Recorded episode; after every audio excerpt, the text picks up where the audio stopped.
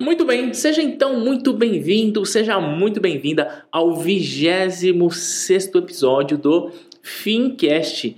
Eu sou o Thiago Feitosa e hoje a gente vai começar a aprender um pouco sobre análise fundamentalista de ações e você saberá como você pode fazer para escolher as ações para sua carteira de uma forma, digamos, mais segura, né? Então, eu quero compartilhar com você algumas análises que eu mesmo faço, que eu considero interessante na hora de escolher as ações, tá bom? E ao final desse episódio, eu tenho uma grande, grande novidade para você. Então fica comigo até o final. Vamos lá então descobrir como que a gente faz para escolher as nossas ações.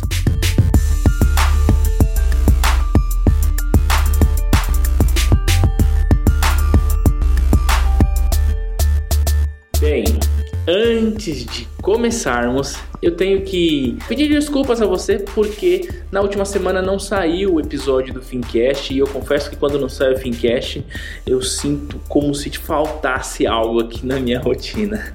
E a grande verdade é que sim, eu gravei o Fincast da semana passada, no entanto, ele ficou com áudio muito ruim. Alguma coisa eu fiz de errado na hora de captar o áudio e estava muito ruim de ouvir, e aí eu não tive coragem de compartilhar com você um episódio que pudesse incomodar enquanto ouve. Então, peço desculpas por isso, mas como já falei, ao final desse episódio eu tenho uma novidade e isso fará com que valha a pena é, o fato de não ter tido episódio na semana passada.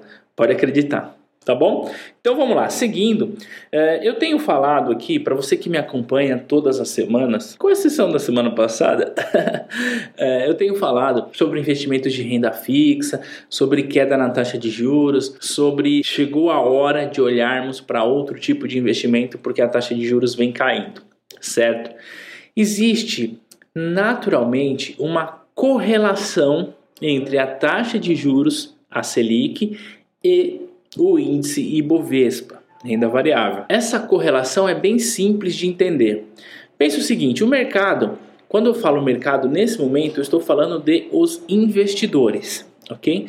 Os investidores estão buscando sempre alternativas para rentabilizar melhor sua grana, seja ela qual for. À medida que a taxa de juros cai, existe um fator que é importante. Um, esse investidor deixa de ganhar mais rentabilidade na renda fixa, Apesar de que, em termos reais, a gente ainda tem uma rentabilidade bem legal para os nossos investimentos, mas esse investidor deixa de ganhar na renda fixa. Então, o que, que ele faz? Ele começa a olhar para o mercado de renda variável. E aí tem uma coisa muito importante. As empresas, essas que estão listadas na bolsa de valores, elas com a taxa de juros mais barata, né, elas são incentivadas a fazer novos investimentos. E esses novos investimentos tendem a trazer mais lucro para essas companhias. E empresas com maior lucro, empresas valorizadas. Empresas valorizadas, ações são valorizadas no mercado. Então existe essa via de mão dupla, por assim dizer. O mercado acionário começa a atrair novos investidores, ok?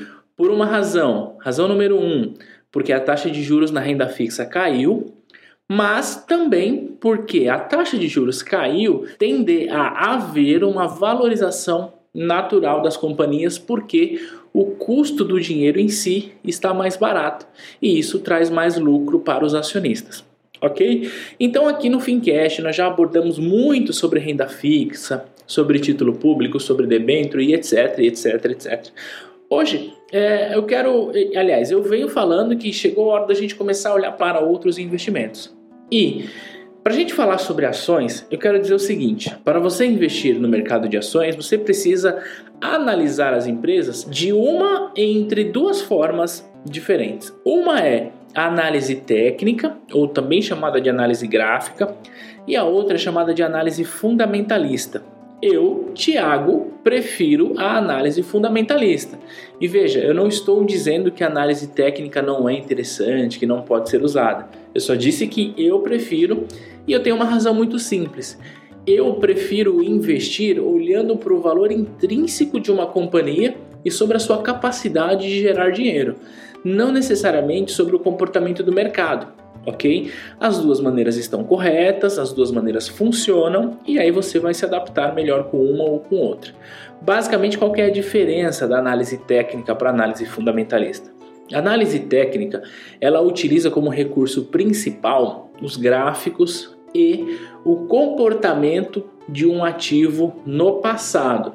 Então ela olha lá para o preço da Petrobras ou no preço de qualquer ação, tá? E aí com base no preço passado e com base no comportamento, a análise técnica é, traça tendências, tendências de alta, tendências de baixa. A gente pode, em um episódio futuro, falar bastante sobre análise técnica. Hoje eu quero falar sobre análise fundamentalista. A análise fundamentalista, diferente da técnica, ela não olha para o passado, para o preço da companhia. Ela olha basicamente para o valor intrínseco daquela companhia para a sua capacidade de geração de caixa, ela olha para o endividamento daquela companhia, para que com base nisso ela possa saber se o preço está bom, ela possa informar se o preço está bom, se o preço está ruim, se existe uma tendência de valorização ou não tá bom? Então eu quero compartilhar com você cinco passos simples que você deve olhar antes de colocar a sua grana em uma companhia. E se você ouviu o nosso último Fincast, eu falei sobre o site Fundamentos, que dá essa informação para você, né? fundamentos.com.br. Você pode lá fazer os seus garimpos, você pode garimpar lá nesse site, é uma ferramenta bem legal. E primeira coisa que a gente tem que olhar numa companhia, vou falar aqui sobre cinco, claro que existem outros fatores, existem outras variáveis que vale ser observada. No entanto, eu quero compartilhar hoje cinco variáveis importantíssimas na hora de escolher a sua ação, ok? Então vamos lá. A primeira variável é o valor de mercado daquela companhia. Quanto vale aquela companhia? Qual que é o valor de mercado? E eu gosto de olhar para empresas que têm um valor de mercado superior a 500 milhões de reais.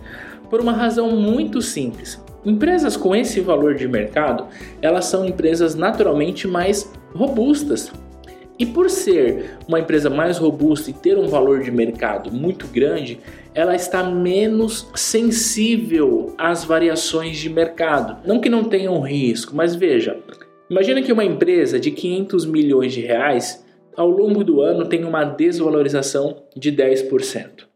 Essa empresa vai chegar depois de um ano com 450 milhões de reais ainda de valor de mercado. Agora, imagina que uma empresa, sei lá, tenha 100 milhões de reais de valor de mercado e sofra uma valorização de, dos mesmos 10%. Proporcionalmente, a gente está falando do mesmo percentual. Mas agora a gente começa a olhar para uma empresa que tem um valor de mercado de 90 milhões só. E para uma empresa com ações listadas na bolsa é muito pouco. E por ser muito pouco, não vai atrair novos investidores. E por não atrair novos investidores, tendem a derrubar o preço ainda mais. Tá? Uma empresa mais robusta ela sofre essa desvalorização, mas o mercado em si não gera uma especulação que pode fazer com que ela desvalorize ainda mais. Por isso, eu prefiro olhar para empresas que tenham um valor de mercado acima de 500 milhões. Tá bom?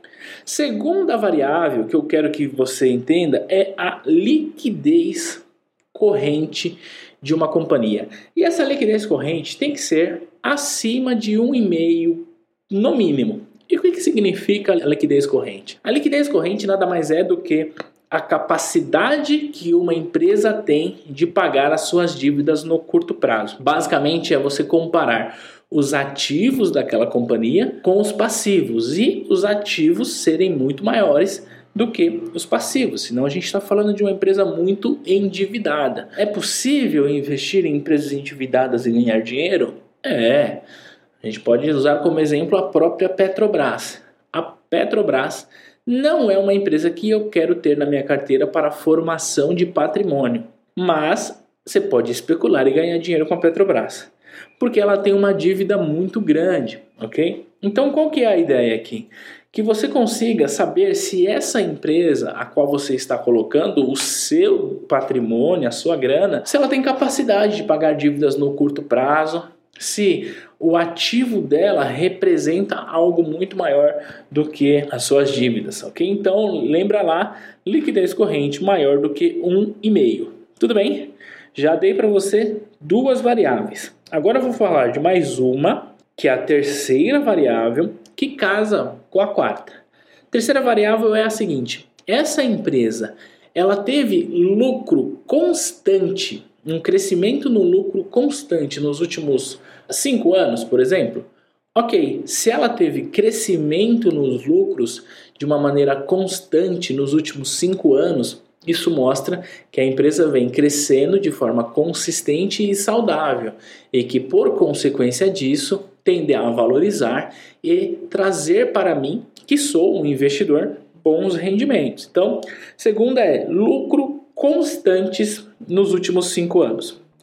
Agora, a quarta, ela está relacionada com os lucros. E aí, eu quero já também mudar um pouco a percepção generalizada que se tem a respeito dos dividendos. O quarto ponto é: essa empresa que eu estou investindo, ela vem pagando dividendos constantemente nos últimos cinco anos? Se sim, é uma excelente empresa. O que são os dividendos? Dividendos é quando uma empresa tem lucro, que anuncia lá o lucro líquido, parte desse lucro é distribuído aos acionistas em forma de dividendos. Tá? Essa distribuição é líquida de imposto de renda, essa distribuição é feita em grana, ok? E aí muitas pessoas gostam, ah, eu quero investir em empresas que pagam dividendos porque é legal ter ali o recebimento. Bem, vamos lá entender quando que a gente deve investir em empresas que pagam bons dividendos ou não. Empresa que paga dividendo mostra-se uma empresa que, obviamente, tem lucro constante e que gosta de dividir isso com seus acionistas. Ok, perfeito, isso é bom. Só que às vezes buscar empresa que pagam bons dividendos ou dividendos altos, tá? Os chamados dividend yield alto, isso pode não ser muito bom para você que, assim como eu, está formando patrimônio. O investidor ele tem duas fases. A fase número um, que é a fase de formação de patrimônio, e a fase número dois, que é a fase onde você vive literalmente da sua renda. Ok? Para falar sobre dividendos, às vezes eu vejo pessoas que estão em formação de patrimônio e que perguntam: Tiago, qual empresa paga mais dividendo? A pergunta é: para que você quer receber dividendo agora, criatura? Bom, ó, é o seguinte, vamos entender essa lógica do dividendo. Imagina que eu e você, nós somos sócios de uma padaria, ok? E que essa padaria teve lucro de 10 mil reais no mês e que 5 mil reais seria meu e 5 mil reais seria seu. Essa padaria tem duas opções. A opção número 1, um, pegar 5 mil reais e entregar para mim, 5 mil reais entregar para você e nós ficarmos felizes e a padaria seguir a vida dela, ou pegar esses 10 mil reais e falar assim: olha, vocês têm direito de receber aqui os 10 mil reais de lucro porque eu, padaria, tive lucro. Só que é o seguinte: ao invés de eu dividir esse lucro com você hoje, o que, que eu vou fazer? Eu vou comprar um forno a mais e vou começar a produzir mais pães e vou começar a entregar pães em todo o bairro, em toda a cidade. E no próximo período, por conta dessa produção maior, eu posso entregar para você um lucro não só de 10 mil, mas de 20 mil, porque agora a minha capacidade produtiva é muito maior. Aí eu pergunto, para você que está formando patrimônio, é melhor receber os 5 mil agora ou receber 10 mil daqui a um ano? É aí que tá.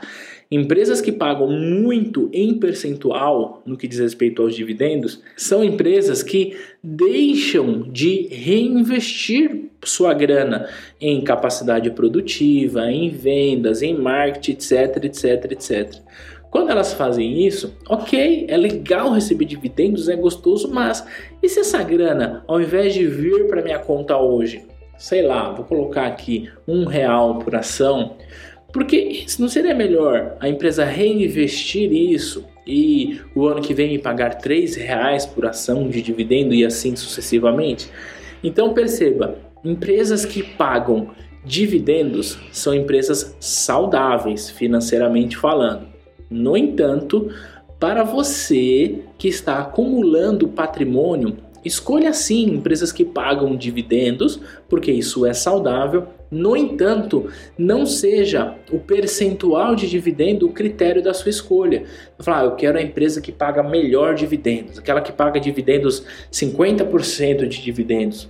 Não, apesar de você poder reinvestir a sua grana que você recebe de dividendos, eu estou colocando ações em minha carteira para formação de patrimônio. Portanto, quanto mais essa empresa reinvestir em seu negócio, melhor para ela e, consequentemente, melhor para mim, tá? Então, quarto critério é: a empresa paga dividendos nos últimos cinco anos? Ok, é uma excelente empresa. Só não se apegue ao percentual, mesmo que seja um percentual bem pequeno. Ok, tá perfeito, certo? E o último ponto que eu quero discutir com você aqui é P sobre VPA. O que, que é isso? É valor da ação dividido pelo valor patrimonial por ação, aliás, o valor de mercado da companhia dividido pelo valor patrimonial de ação. Indica mais ou menos o seguinte: eu disse que a empresa lá tem que ter um valor de mercado de 500 milhões, lá no primeiro tópico desse podcast. Aí imagina que eu pegue e some todas as ações que essa companhia tem hoje no mercado e multiplico pelo valor que elas estão sendo negociadas. E aí eu percebo que o valor das ações no mercado está em, por exemplo, é, 5 bilhões. Peraí, tem alguma coisa errada a empresa vale 500 milhões de reais, mas a soma de todas as ações está em 5 bilhões. Peraí, por que essa dispersão? Por que essa disparidade? Isso se deve por, entre outras coisas, por especulação, por liquidez do papel, por vários fatores. Só que quando a gente pega uma empresa que tem um P sobre VPA muito alto, como esse exemplo que eu acabei de dar aqui, o que, que a gente pode enxergar? Opa, essa empresa está supervalorizada e, portanto, existe uma margem muito grande, ou seja, uma gordura muito grande para o preço dela cair nos próximos períodos. Então eu não vou colocar minha grana nessa companhia. Então eu acho que P sobre VPA tolerável, tolerável até 2 dá para você entrar porque não tem uma margem muito grande de desvalorização do papel tá? Então essas são cinco variáveis que eu queria compartilhar com você nesse Fincast, nesse nosso bate-papo aqui. E se você acompanhou os nossos últimos episódios, você já sabe onde buscar essas cinco variáveis e até outras variáveis, ok? Agora vem a boa notícia. Bom, antes de eu passar para quase que não sai aqui.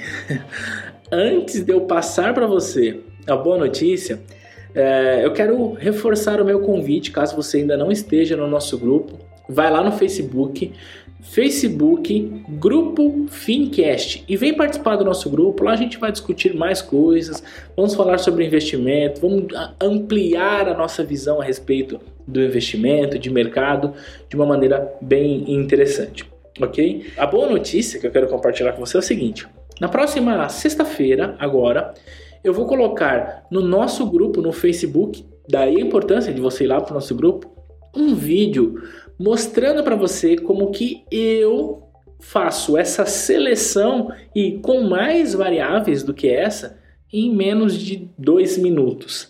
Então, se eu quero escolher uma ação, eu uso essas variáveis que eu compartilhei contigo e mais algumas, ok? E eu faço isso em menos de dois minutos. Então vou compartilhar com você um vídeo, porque aí eu tenho que mostrar passo a passo como que eu faço isso e eu acho que isso vai com certeza ajudar você na escolha dos seus investimentos, ok? Então é isso, vai lá no nosso grupo no Facebook, grupo Fincast e sexta-feira tem um vídeo onde eu vou explicar detalhadamente como que eu faço para escolher essas ações para que é, eu tenha tranquilidade na escolha e você também possa ter essa tranquilidade, tá bom? Então, vai lá no nosso grupo, eu estou te esperando. A gente se vê na próxima sexta-feira e também a gente se fala na próxima quarta-feira aqui no Fincast. Um grande abraço para você e tchau, tchau.